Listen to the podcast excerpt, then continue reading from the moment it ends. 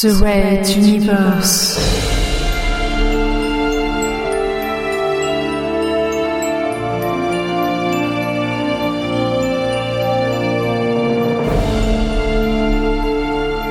La plus grande saga galactique jamais entendue en podcast.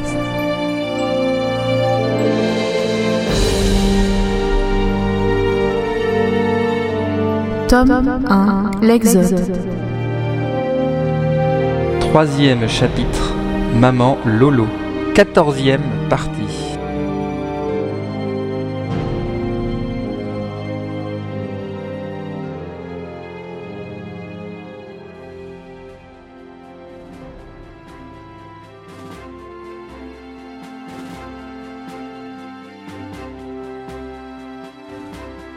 Une rapide enquête de police convainc que le groupe de pirates faisait partie du complot dénoncé par le politicien Runta.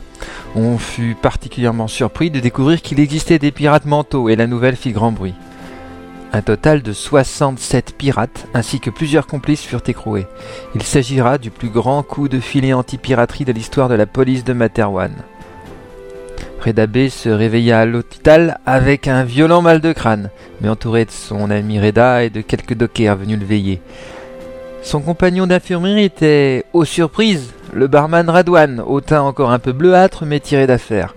Étrangement, le serveur embauché au Sigma's Club avait eu une envie pressante de visiter la chambre froide du club, juste assez tôt pour que les secours puissent encore agir.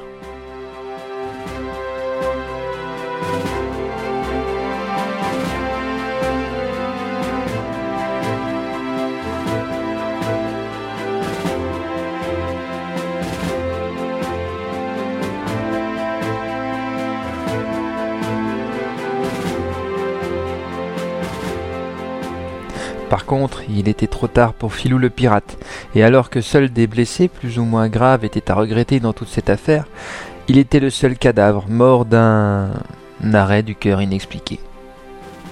Phil et Adenor furent félicités par le chef de la police de la station Maman Lolo pour leur courage, tandis que Reda et Reda B eurent une promotion et une médaille du courage, et une prime.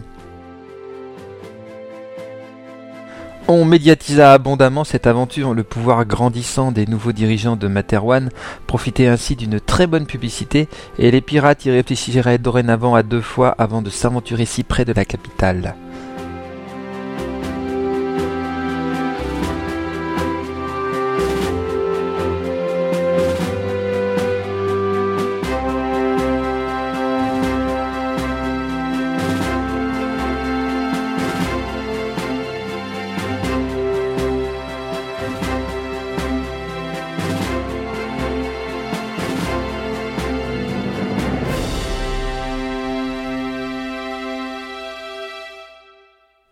Le soir même, sur le transporteur numéro 7 fraîchement accosté, une réception fut donnée en l'honneur des protagonistes.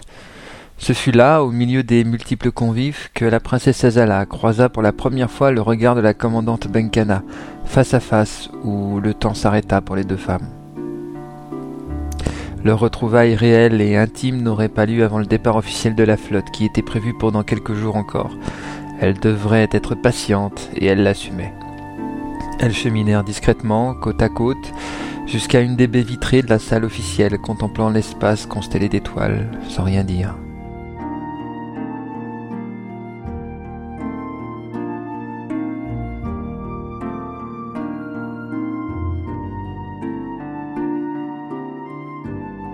Benkana profita de ce moment aussi longtemps que possible, puis, se tournant légèrement vers sa voisine, elle murmura je ne laisserai plus jamais personne te menacer.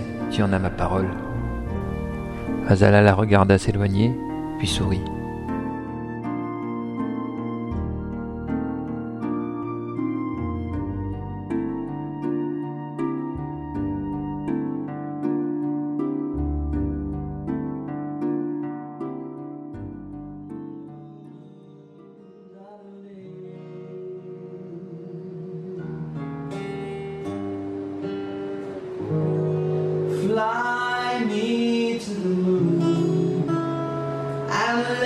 Swing among those stars. Let me see what spring is like on on Jupiter or Mars. Pendant ce temps, sur les quais de la station spatiale Maman Lolo, une caisse s'ouvrait toute seule et un homme en uniforme de mécanicien de transporteur de l'Exode enfonçait bien sa casquette sur sa tête, partant vers la sortie, sifflotant un air à la mode. Red Universe, fin de la troisième partie. À suivre.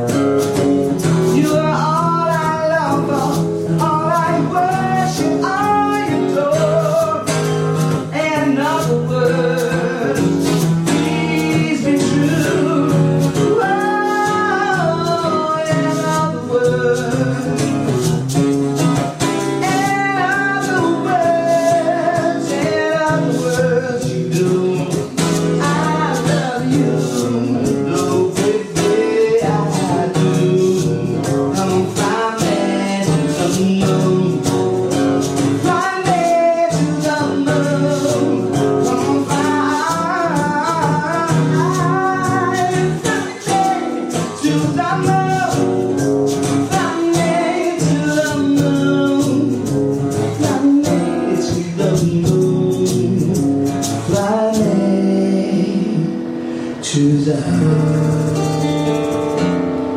moon.